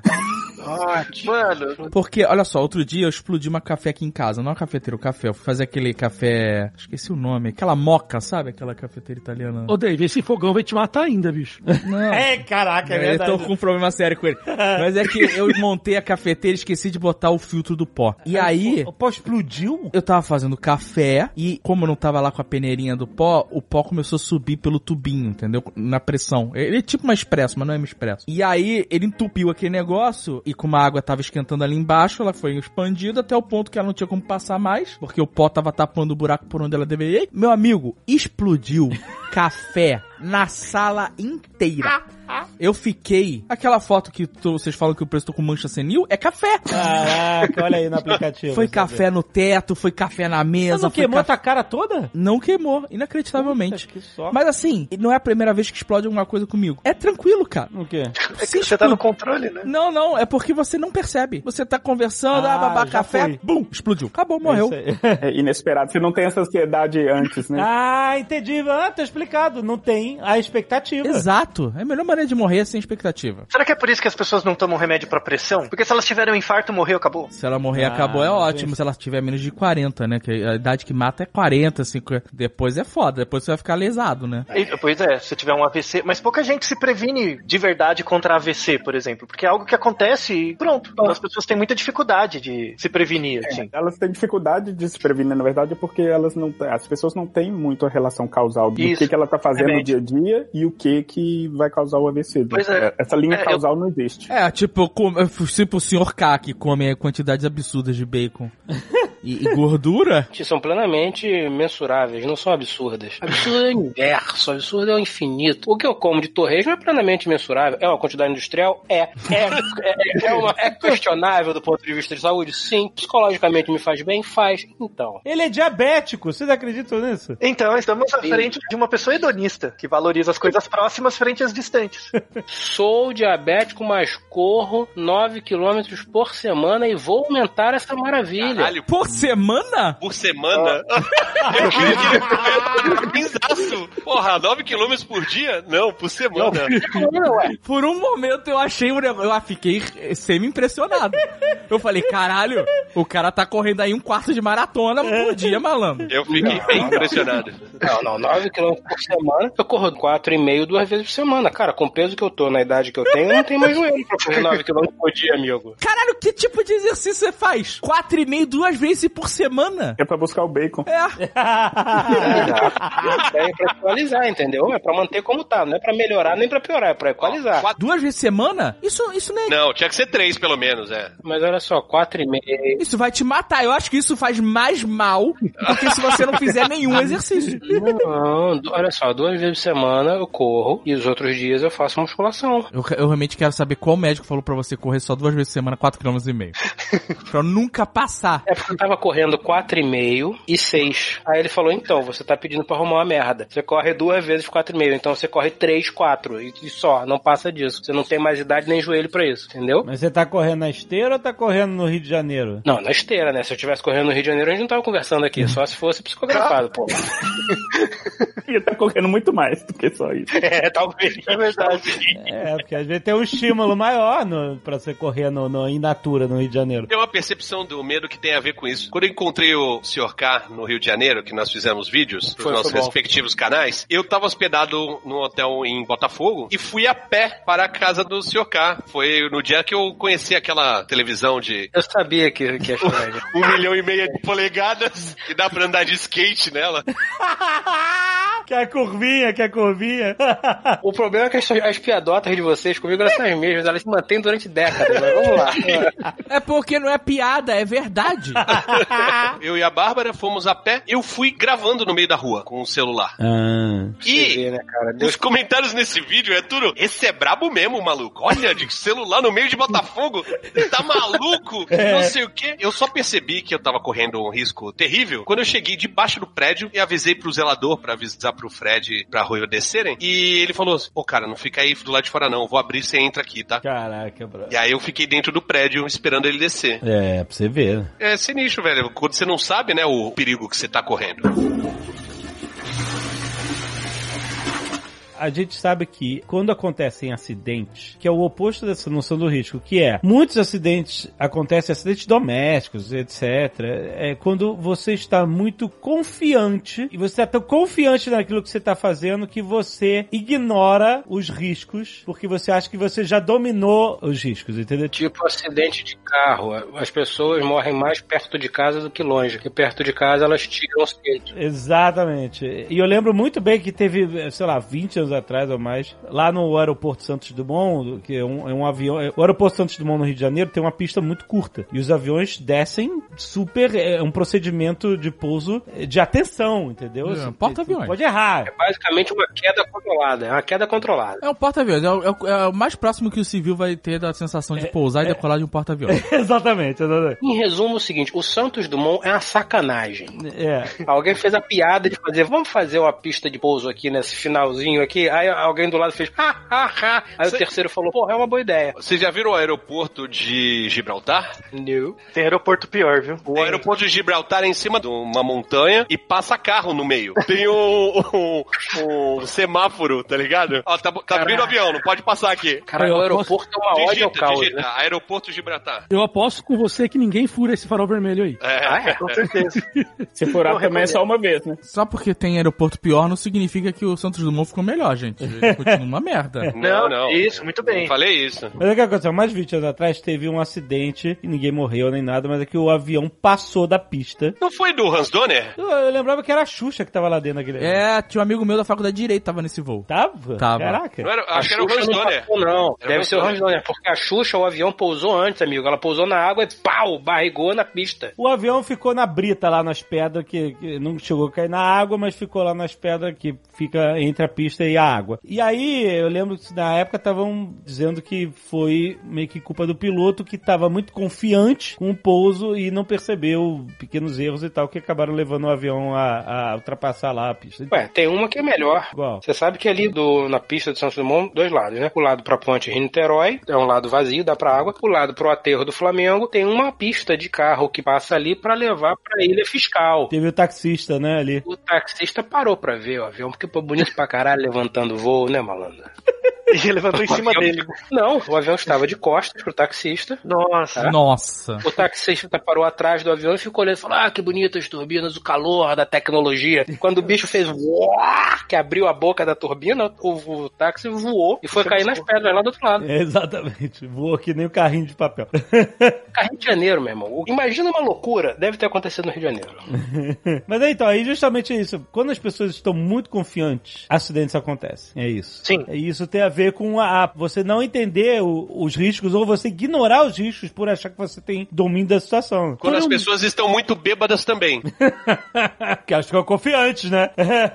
O efeito que faz você superestimar o risco, por exemplo, lá do, do elefante aparecer quando você está andando na floresta, ou alguma coisa assim, é o mesmo que faz você subestimar o risco. É essa capacidade que a gente não tem, que o Altair explicou, de entender o que são as variáveis próximas e distantes. Então, muitas vezes, quando você. O exemplo do carro. Todo mundo aqui já conhece alguém que sofreu, que bateu o carro já. Todo mundo conhece. Ah. Ou já E- bateu, né? Claro, se todos estão falando comigo, todos já conhecem. Exato. Inclusive, todos Ah. aqui já conhecem alguém que foi atropelado por um ônibus. Puta que pronto. Ah, tá. O fato de você conhecer essas pessoas que passaram por esse acidente e elas sobreviveram te faz achar que o acidente é menos problemático do que, por exemplo, um acidente de avião, porque ninguém conhece alguém que sobreviveu a um acidente de avião. Sempre que tem um acidente de avião, todo mundo morre. Não, ninguém daqui conhece, mas tem gente que sobrevive. Não, eu quero dizer assim, é muito raro você conhecer alguém que esteve no avião que caiu e a pessoa sobreviveu. Renato Aragão. Raríssimo. Didi, sabia disso? E tu Não, conhece o Didi, porra? Não, não conheço. Mas a gente, a gente conhece o Didi. Eu não conheço. Caralho. Não fala mal do Didi que ele processa, hein? Ó, Porra, não, mas é isso que eu tô querendo saber. Se o Jovem Nerd conhece pessoalmente o Didi pra dizer que conhece uma pessoa que sobreviveu, então o seu argumento é furado. Não, mas é que a gente sabe quem é. O o Didi. Luciano Huck também, né? Você conhece o Luciano Huck também? Não, o Luciano Huck foi o pouso forçado, não caiu. O avião do Luciano Huck não caiu. Pouso forçado é tipo o último estágio antes dele cair, você sabe. né? Exatamente, né? mas ainda é um pouso. Basicamente é o seguinte, a diferença entre o avião cair e um pouso forçado é que no pouso forçado, em geral, as pessoas sobrevivem. Foi na berola pra todo mundo se fuder. Arremeter, qual é a distância de você virar uma bola de fogo? É bem próximo. Não, claro que não. É próximo, tá aí na berola, amigo. Arremeter é normal. Normalérrimo, normalérrimo. Ó, não, arremeter é normal. Arremeter só virou uma parada, um big deal, porque o Mamonas Assassinas, o piloto arremeteu antes de porrar na, na serra. Aí ficou todo mundo, meu Deus, arremeteu. Será que arremeter é francês? Arremeter? Arremeter, arremeter. Olha, tem muita gente que tem medo quando o avião arremete. Eu lembro que eu tive num avião que arremeteu e aí começou a vir um cheiro de bosta. a galera começou a se peidar de verdade no avião. E, gente, você tem que sempre pensar, se você estiver no avião que arremeteu, você tem que pensar assim, eu acabei de ir pra uma linha temporal tangencial, onde na outra linha temporal eu ia virar uma bola de fogo. Exato. Entendeu? Então é bom que ele tenha arremetido. Você está na linha temporal certa. Uma vez eu, eu, eu já estive em alguns voos que arremeteram. É, o primeiro eu era um jovem azagal, tava indo com a família de férias pra Disney, quando todos podiam ir. Um azagalzinho. Um azagalzinho e era numa época que todos podiam ir. Todos. Era permitido a toda a população viajar. Uhum. É, e aí o avião tava pra pousar. Eu ainda tinha muito medo de viajar nessa época, de viajar de avião. E eu lembro de olhar pela janela, tava com um travesseirinho no colo, assim. Nossa. Todo feliz que ia acabar, né? E aí tava chovendo, não tava chovendo forte, mas a pista tava molhada. E aí eu vi a água começar a fazer aquele... Sabe, da roda chegar perto. Ah. Falei, acabou, suave. E aí, mano, o bicho puxou, mas subiu com tudo. Aham. E a galera começou a gritar, eu apertei o travesseirinho. e aí o avião começou a fazer aquela. le- levantou voo de novo e tal. O pessoal da excursão nervoso. E aí a guia falou assim: Eu estou tranquilíssima. Uma cartomante falou que eu vou morrer velhinha. E tudo, meu Deus, chegou nessa hora. É uma boa, eu não sei. Eu acho que hoje em dia, só pelo caos, se eu tivesse no avião que arremetesse e as pessoas começassem a ficar muito nervosas, eu acho que eu gritava, vamos todos morrer. Só pra ver o caos. As pessoas ficam muito nervosas. É, fica- é automático, assim. Se o avião passa por uma turbulência, as pessoas ficam muito nervosas. É. É, normal. Pois é, pe- as pessoas gritam. Eu já tive em voo que as pessoas começavam a gritar porque era turbulência simples. Aí as pessoas começavam a gritar, aí um cara gritou, poxa, desce o avião, tô com medo. Não, agora não pode descer não. A gente tava no meio do Oceano Atlântico. É, agora não é Eu só, melhor começo, eu só começo a me preocupar quando a tripulação começa a ficar nervosa. É isso aí. Quando a tripulação tá cagada, amigo, fudeu. Se tá nervoso, quem sabe, amigo, fudeu. É. É, exatamente. Essa foi a maneira que eu realmente comecei a ficar tranquilo no avião. Eu ficava de olho no- no- na tripulação. Quando a tripulação tá conversando, bababá, puta, foda-se, tá tudo certo. Agora que a tripulação começa viu na cartomante que o avião ia cair. É um problema. Tem uma diferença enorme entre voos no Brasil e fora do Brasil que eu já percebi. Hum. Voo, por exemplo, nos Estados Unidos, voo ponte aérea, né? O avião pode estar chacoalhando o que for. Os caras estão servindo a porra do café, do- da comida. Ó, o bicho tá uma coqueteleira no ar e a mulher tá lá te servindo café, espirrando pra tudo que ela foda-se. Ela não consegue nem te dar o café porque ela põe na, na xícara, no copo e vai, vai tudo nela. Ela tá na função, foda-se. É. No Brasil, qualquer chacoalhada, a tripulação senta e no final te dá uma barrinha de cereal e foda-se. Na Foda-se. saída. Cara, eu, eu fico impressionado, maluco. O bicho sacode voo internacional, que foda-se. O bicho sacode mesmo e nego tá te dando bebida e comida e foda-se. Fico impressionado, cara. Tamo aqui pra isso. O famoso tamo aqui pra isso. Você pagou, você vai ganhar sua barrinha de cereal. Toma essa merda. Eu acho bizarro, maluco. É, não sei Porque eu... eu, é, tem um risco de pegar um vácuo ali e nego colar no teto. Ande com cinto. Não, mas eu digo a tripulação. O cara tá te servindo café. O negócio dá um salavão com o maluco cola no teto do avião. É verdade, quebra o pescoço. E você imagina que no voo desse eu posso estar lá desmaiado no corredor ainda. Ainda tem essa.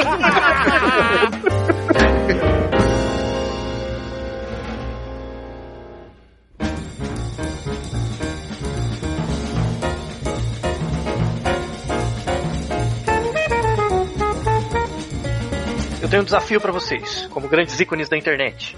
Nessa relação de variáveis próximas e distantes. Então, vou pegar o exemplo que o Azagal deu daquela mocinha lá que tomou uma vacina pra gripe e começou a andar pra trás.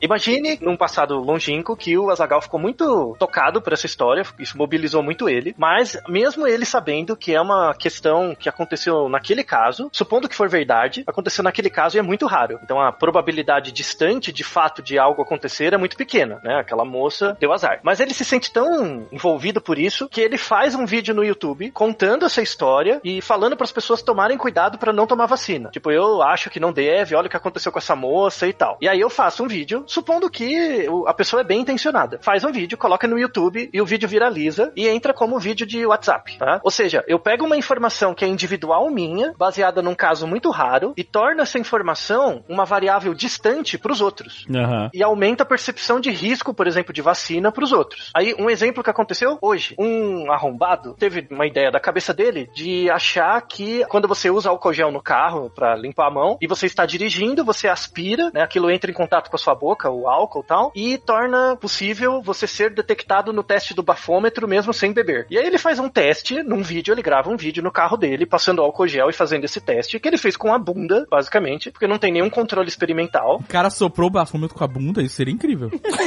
É, é, deu o mesmo resultado, eu acho. Espera-se que depois disso o aparelhinho tenha sido jogado no lixo, pelo menos. Porque é uma Pelo menos. sacanagem com o próximo, né? Eu espero que ele não tenha feito nada com aquilo, né? Porra, O Crivella beijou, a- nesse aparelhinho. beijou a bunda do cidadão de tabela, né, meu? Pois é. Aí ele fez um vídeo, postou no YouTube, e esse vídeo foi viralizado pelo WhatsApp. E aí uma galera começou a questionar a importância do álcool gel para esterilizar as mãos. Caraca, por que que existe uma guerra contra o álcool em gel agora? Queria entender isso. Assim como existe uma guerra contra a vacina, por exemplo, com base em informações individuais que se tornam coletivas. Gente, eu vou tomar vacina da gripe, eu já avisei, eu não tô em guerra contra vacina nenhuma.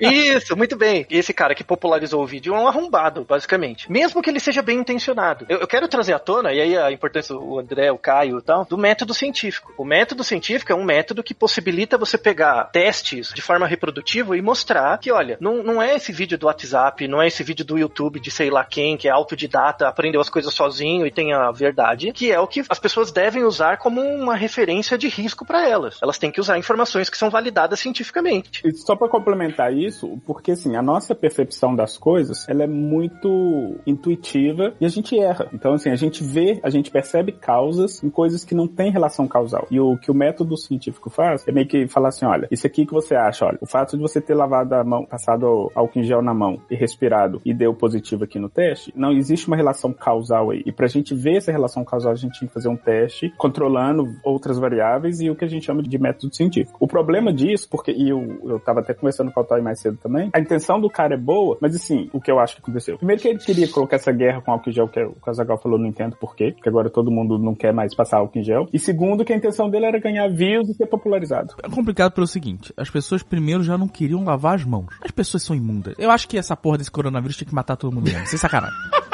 É isso mesmo. Olha só.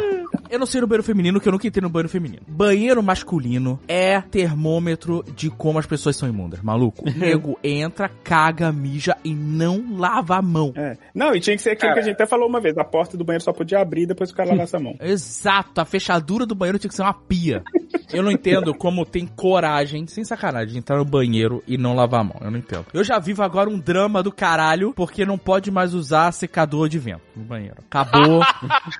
Porque a- o, o Atila trouxe ao nosso conhecimento que o, o secador de, de vento é um soprador de fezes nas suas mãos. Então acabou essa mamata. Essa mamata acabou já. Mas é que nem você dá descarga com vaso aberto. Você tá ali basicamente ligando um liquidificador de merda pra voar pelo seu banheiro inteiro. Você tem que tampar, tem que botar um plástico por cima, entendeu? Aí eu pergunto pra você, e quando você vai num banheiro público, de restaurante, de shopping, o que seja, e não tem, não tem, Fred, a tampa, só tem a Ah, ferradura. Não tem essa ferradura. Você dá descarga Mas enquanto você tá sentado. Não, vou, não, não, você a tampa não. Eu não sei. Deve- Isso não me parece bem. Isso não me parece bem. Aí a tua cueca, ao invés de ter a, a freada, vai ter uma máscara do Rorschach, tá ligado? Peraí, você tá me dizendo que você pula na granada dentro do banheiro, é isso? Você salva todo mundo? Tu fecha a perna, prende a respiração e manda ver? É isso? Fire the hole! Caraca, mano. Vemos e convenhamos, dar descarga depois daquela belíssima cagada sentada no vaso é pedir pra ganhar uma lambida de merda na bunda, não é? Imagina, cara, se a água sobe e você sente, opa, que isso, tolete? Não, mas olha só, a minha preocupação não sou eu. Porque assim, vamos supor que você tá no banheiro, cagou, passou por essa situação desgraçada. Quando o banheiro cagou na rua, não tem tampa. Primeiro, Caralho, cagar na rua já é uma parada meio. mas às vezes acontece, maluco. Às vezes acontece. Não é o ideal. Fazer. Não, é o ideal. Então, Mas olha só. Não pode ser só vontade de ir no banheiro, né? Tem que ser. Não, fisgada, fisgada mortal, fisgada mortal. Não tem aquela série do History Pesca Mortal? A fisgada mortal também. Você sente a fisgada no umbigo, por dentro. Você tá no banheiro. Esse banheiro moderno agora, o banheiro, ele é que nem porta de elevador nova. Esse elevador moderno agora, ele fecha em cima de você e foda-se. Já, você já viu isso? Hã? Um segundo de porta aberta. Ele não espera. Sobrevivência do mais forte, amigo. Elevador, tu vai agora, elevador é na tua cabeça o tempo inteiro. Mas o que eu tô falando é o seguinte: você tá no banheiro, tem vaso sanitário, principalmente esses automáticos, ele não te deixa vacilar. Você só mexe ele já dá descarga. Exato, meu irmão. Você bota, você bota ali o protetor de assento, se vira, ele engole, ele chupa a parada pra É, dentro. exatamente.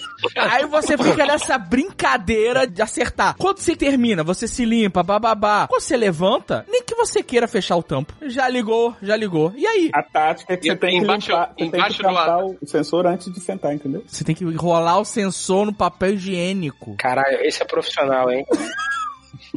Esse conhece os Paranauê da cagada fora de Olha casa. E, embaixo do Atomion tem um banheiro público que é um container. Mas tal de uma humildade que é uma brincadeira. Você, você bota a moeda, entra, aí beleza. Aí faz o que você tem que fazer lá dentro. Aí você sai. No que você sai, não pode entrar outra pessoa. Porque ele dá um banho no banheiro. Aí sim. É tipo, tem umas duchas em cima, tá ligado? Ele, ele não limpa o banheiro, ele lava o banheiro todo. Aí sim. Caralho, eu quero isso na minha casa.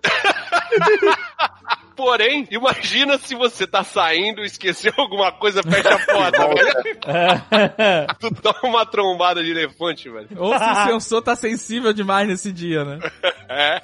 Vai participar de uma desinfecção química. A minha pergunta sobre os vasos automáticos, ou o vaso sem tampa, que é um, é um flagelo da sociedade moderna, É a sociedade dizendo, então, gente, já deu. É. Não dá mais. Vamos acabar com a experiência. eu quero entender realmente qual é a economia que um, um shopping, por exemplo, tem em só comprar uma das duas bocas. Deve dar Só a ferradura. E aí o cara compra economia de plástico, isso, porque aí o aro tem uns aros que é uma ferradura, que é pra tu botar o saco na louça. Que porra é essa? Isso, delícia, né, cara? Nos Estados Unidos é bem comum essa desgraça.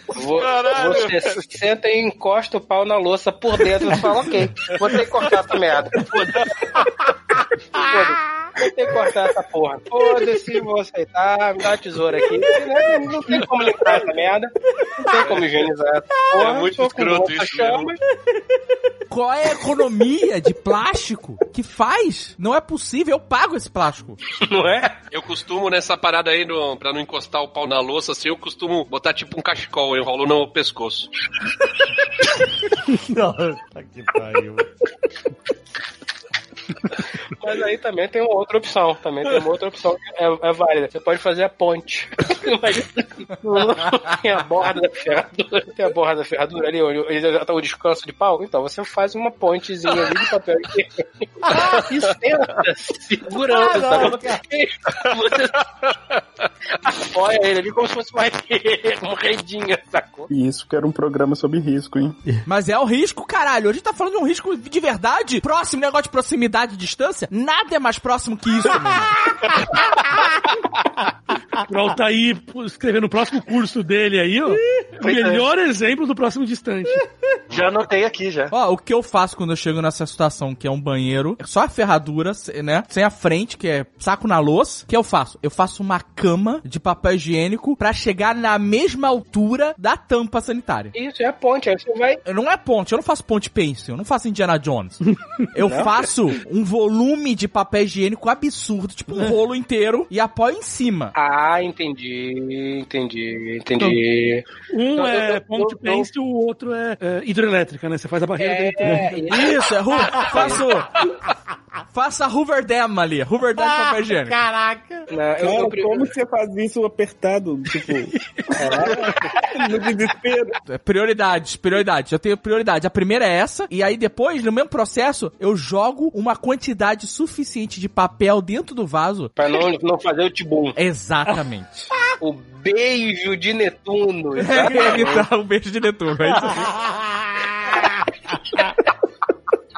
Porque a pior coisa depois de você poder. A pior coisa possível depois de você poder encostar sua genitália numa louça de banheiro público é você sentar no vaso, fazer o que ninguém pode fazer por você e vir uma criatura mitológica e beijar teu rabo, meu irmão.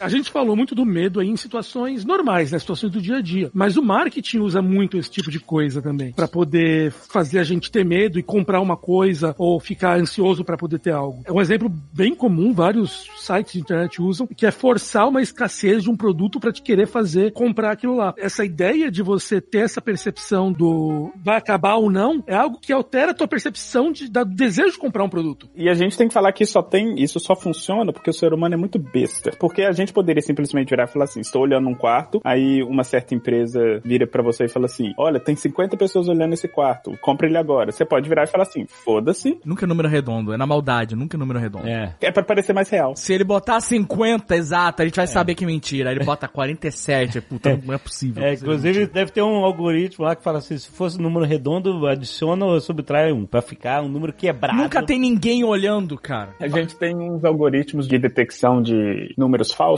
para pessoas que criam dados falsos. E um- uma das coisas que a gente usa é exatamente isso. Se tiver um número grande de, muito- de números muito redondos, a probabilidade de ser falso é, é muito maior. E isso só funciona porque a gente é muito besta, porque a gente poderia virar e falar assim, ah, foda-se se tem 48 pessoas olhando, esse não é o quarto que eu quero, vou continuar procurando. Mas a gente tem aquela coisa do tipo, não, pera, se tem 48 pessoas olhando, quer dizer que esse É. quarto é muito bom. Se esse quarto é muito bom, eu tenho que ficar nele, porque eu sou especial, eu sou foda. E só funciona por causa disso, porque a gente tem essa necessidade de estar sempre querendo algo que é muito exclusivo e melhor o tempo inteiro. Engraçado, eu já conversei com várias pessoas sobre essa questão da exclusividade, do etc e tal. Cara, eu não tenho nada que olhe, eu olhe e fale assim, eu quero isso porque é exclusivo. Eu quero porque eu quero por motivos afins. Não, você que acha. Peraí, peraí, peraí. Hackearam a conta do Fred? Não tô entendendo mais nada. Não, falando sério. Por exemplo, um colega lá do escritório, a gente conversando alguns anos atrás, falando sobre iPhone, não sei o que, que tava vendendo muito, e parará, piriri, aí a gente voltou àquela situação que aconteceu há alguns anos em Paris, que a Louis Vuitton cortou, limitou o número de bolsas por clientes, tá? Você entrava na loja e falava, ah, você só pode comprar 20 bolsas. Foda-se. Por quê? Porque chineses entravam e compravam estoque. Isso tava diluindo a marca. E aí a gente conversando sobre isso, ele falou, pô, é a mesma coisa. Se todo mundo tiver um iPhone, eu não vou querer ter um iPhone. Isso tem, porra, tem, sei lá, uns 8, 9 anos.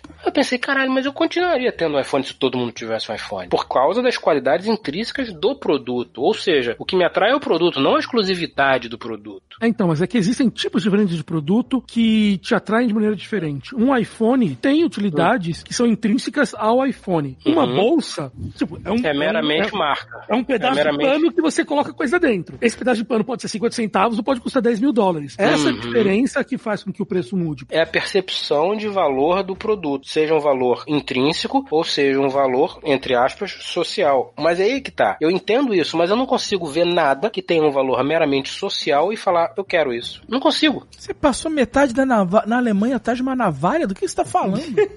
Mas caralho, é uma, é uma navalha Solinger, feita de um aço foda que Tá vai durar a vendo? vida inteira. Ou seja, exclusiva. Exato. Não, foi barata. É aí que tá o meu ponto de. meu- a Priscila levantou o dedo aqui porque foi ela que me deu de presente de casamento. Ela disse que não foi barata, não. Enfim.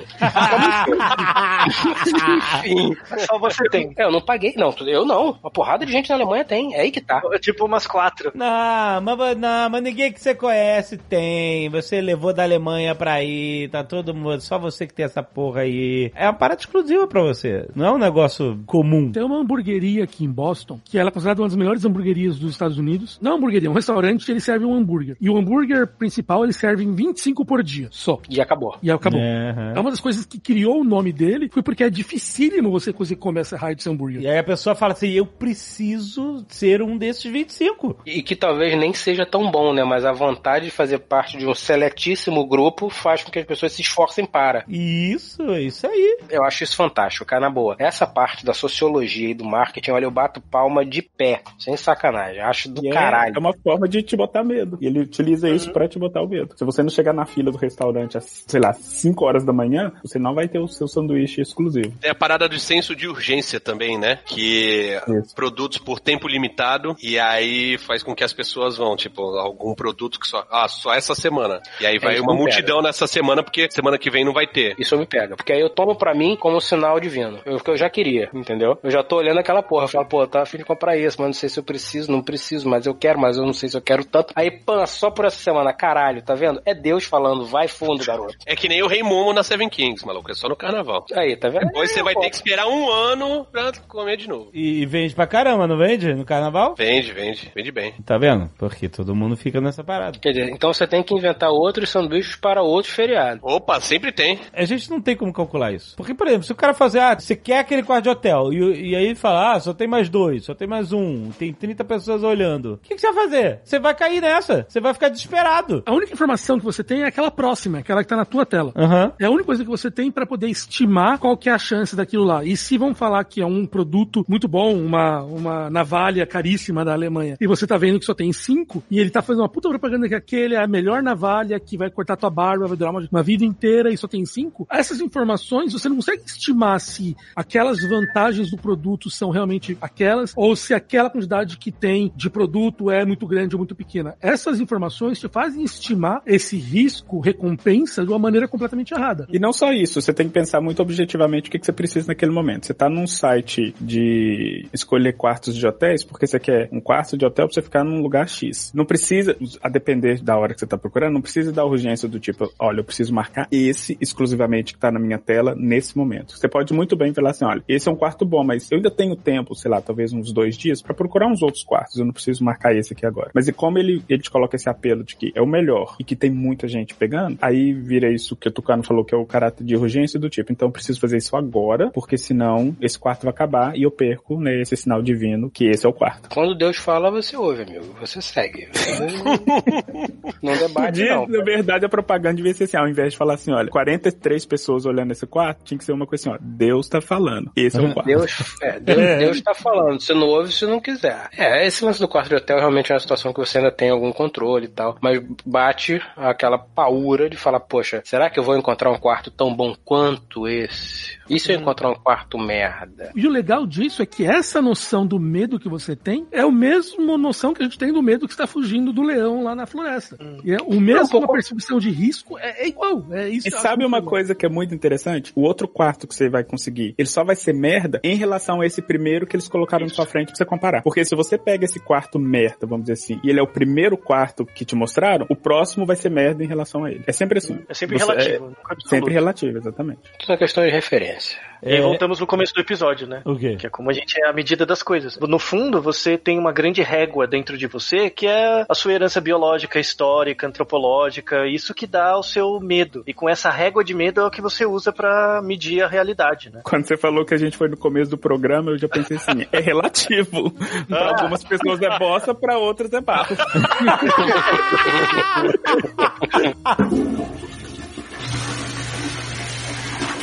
Tem aquela parada também que dizem que o repórter cinematográfico tá em, no meio de um tiroteio ou alguma situação de perigo, mas ele tá atrás da câmera e ele meio que transforma aquilo num, num vídeo. e Ele, ele se distancia do perigo. Hum, Já ouviram falar disso? que ele se sente meio que destacado daquilo. É, Ele não está fazendo parte do evento, ele está. É, como é, se estivesse ele- assistindo. Exato, exato. Eu acho que é o repórter de guerra, né? Porque o cinematográfico, ele, ele, ele tava no cinema. né? Não, então, mas cinematográfico de guerra, não o cara que tá filmando. Não precisa estar indo numa guerra, pode estar num tiroteio no Rio de Janeiro. Ou, ó, teve um Réveillon que o senhor Azagal resolveu fazer fogos de artifício. Algumas tentativas, anos tentando, e esse foi um melhor ano, inclusive. Caraca, eu lembro disso.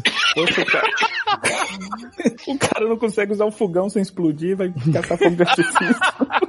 Ele foi fazer- Tinha um terreiro baldio na frente da casa, e aí ele foi fazer o- os fogos do Réveillon, né? Era passagem. E me chamou pra ajudar. Eu, em estado ébrio, fui lá tentar ajudar. A gente foi en- enfincando lá os pauzinhos no, no barro, não sei se era barro, né? Era terra, eu acho. E aí fizeram tudo, tal, não sei o que. Quando acendeu o rastilho, as explosões começaram a fazer os próximos fogos caírem pra um lado e pro outro. e aí, os fogos começaram a ir na plateia que tava lá pra assistir. O Fred estava filmando. E ele nem se mexeu, ele filmou tudo. Ele filmou, inclusive, gente, convidados, pegando criança e usando como escudo. Exatamente. Eu tô procurando o vídeo aqui, mano. Puta merda. Ele, ele se sentiu seguro atrás da câmera. Mas o Fred se sentiu seguro, é verdade. É, não- pra mim não tava dando nada. Pra mim não tava dando nada. Eu só pensei, foda-se, vou morrer, caguei. Mas eu vou. Foi um barata voa maluco. Farei boas imagens. Os três primeiros fogos subiram, o resto come... o- deitou. O negócio dos fogos. Os, os fogos deitaram. Entrou um na coisa do lado, né? Os fogos viraram na nossa direção. E começaram a vir, cara. Um ataque. Um ataque da natureza. Depois ainda teve um princípio de incêndio no alto da árvore. Que Teve todo- um que bateu no carro, ricocheteou e foi na árvore. Começou a pegar fogo na árvore. Não, calma. Foi um princípio,zinho de incêndio. E o Tucano apagou com uma lata de cerveja. Foi impressionante. Cara, isso Foi foi, bem uma coisa muito impressionante impressionante mesmo. Cara, que cena de guerra é isso. Ele apagou fogo com álcool. Eu nunca vi isso na minha vida. Isso vai contra tudo que já ensinaram pra gente, né? Exato. Quando a gente esteve na Rússia e, e tomou aquela engambelada daquele esquema de subir no, no telhado, a gente, antes de subir lá no telhado, a gente começou a perceber que o negócio estava esquisito. Que tava muito papinho, esquisito e tal. A gente começou a achar que a gente ia se fuder. E aí, o, o- a gente, vamos filmar pro Jovem Nerd, né? Pelo menos vamos fazer um conteúdo. A gente, ó, se fuder, vamos fazer um conteúdo disso. E aí a gente foi indo, subindo, invadindo lá o prédio, filmando e a gente rindo. Ah, vou morrer, tereré, socorro. E aí quando a gente chegou lá em cima, a gente tava ainda rindo, mas caraca, até começar o estresse, a gente tava muito na vibe de hahaha, vai virar uma história legal. E aí o Azaghal começou a meter o dedo na, na cara do russo lá, dizendo que não era seguro, que a gente queria descer, queria que ele devolvesse o dinheiro, que absurdo, que não foi pra isso que a gente fez a parada e tal. E aí os caras desceram com a gente e o Dave falou assim: faz uma live, porque se acontecer alguma coisa com a gente, as pessoas vão ver ao vivo e não tem como deletar, né? Pegar a câmera e tal. Então a galera, teve uma galera que acompanhou ao vivo essa parada. E aí a gente, o cara começou a andar, falou: segue a gente que a gente vai devolver o dinheiro de vocês. E aí o cara entrou num beco, e aí quando a gente entrou nesse beco, a Zagal foi atrás do beco. E eu tava filmando e fui atrás filmando. E aí, tipo assim, eu acho que a gente meio que não tinha noção do perigo que tava acontecendo lá. Você acha? Você, é, você, tem, você tem essa impressão agora, né? Mas aí eu não sei, hoje eu fico pensando, ah, era perigo, eu não sei quanto que a gente. Não, na Rússia, não. Na Rússia, na Rússia não dá nada. Eu quero perguntar o que que é o Azagal, porque o Azagal foi o primeiro, a ponta de lança que entrou no beco atrás dos caras, no beco escuro no meio da Rússia. O que que você tá sentindo? Você tá sentindo confiança? Você tá sentindo meio cagado? Tá- O que que você tá sentindo? Você lembra? A partir do momento que eu botei o dedo na cara do maluco no telhado, eu já não senti mais medo nenhum. Acabou qualquer tipo de medo, eu só queria fuder os caras. Ah. Eu tava numa rampage de vingança já. Eu não sentia nada. Assim, Então. medo, zero medo. Tudo que eu fazia, eu treino num modo de alerta. Assim, eu não tô querendo pagar de fodão, Jack. Bauer do, do, do YouTube, porra nenhuma. eu entrei num modo que falei, esses filhos da puta estão sacaneando a gente, eu vou querer recuperar nosso dinheiro. E aí quando eles entraram no beco, você nem imaginou, tipo, caralho, os caras estão entrando no beco, acho Não, eu imaginei que tiro. poderia acontecer alguma coisa, é, é, mas assim, eu sei que existia um risco, mas eu não tava com medo. Eu achava, eu sei que não estava, mas eu achava que eu tinha um certo controle do que poderia acontecer. No telhado eu tinha total controle do que poderia acontecer, o cara tava abaixo de mim, Não, era só aí não, cara no telhado, não, no telhado é realmente o Azaghal se posicionou estrategicamente Higher ground, eu vi No higher ground, que eu tempo pra saber onde ficar. E o cara tava com um abismo nas costas dele. Então você tava realmente sua posição. É, é, mas, E mas quando a gente saiu e foi descendo as escadas, por exemplo, eu peguei o monopé da câmera, que tava na mochila, tu nem percebeu. Não. E eu fui o último a descer as escadas, deixei todos eles irem na frente, pra se desse merda. Eu não estava com os caras nas minhas costas. qual é? aham. Então, assim, ó, eu estava, entre aspas, ninguém faça isso, mas eu estava sabendo o que eu estava fazendo. Mas assim, é, foi uma estupidez no final das contas. Mas aquele monopé é muito fraquinho. Aquele monopé não dá pra.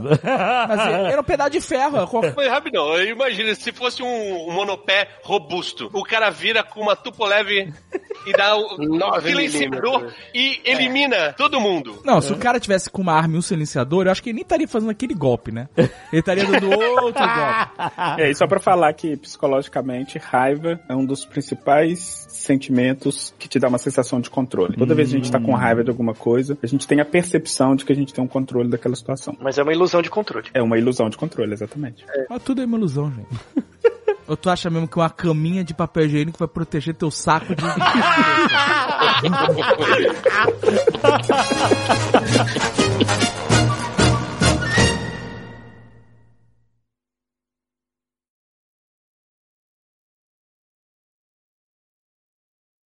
O beijo de Netuno ninguém viu. Todo mundo sabe que existe, mas ninguém viu. Ninguém vê. Nunca, ninguém vê. É que nem o cocô fantasma. Lembra do cocô fantasma? Cocô fantasma, você sabe que teve cocô. Você tá com a bunda suja. Você limpou a bunda e tem cocô, mas como é que não tem cocô na água? Exato. nem vestígio, nem vestígio na louça. É o cocô fantasma, mano. É foda. Este Nerdcast foi editado por Radiofobia, podcast e multimídia.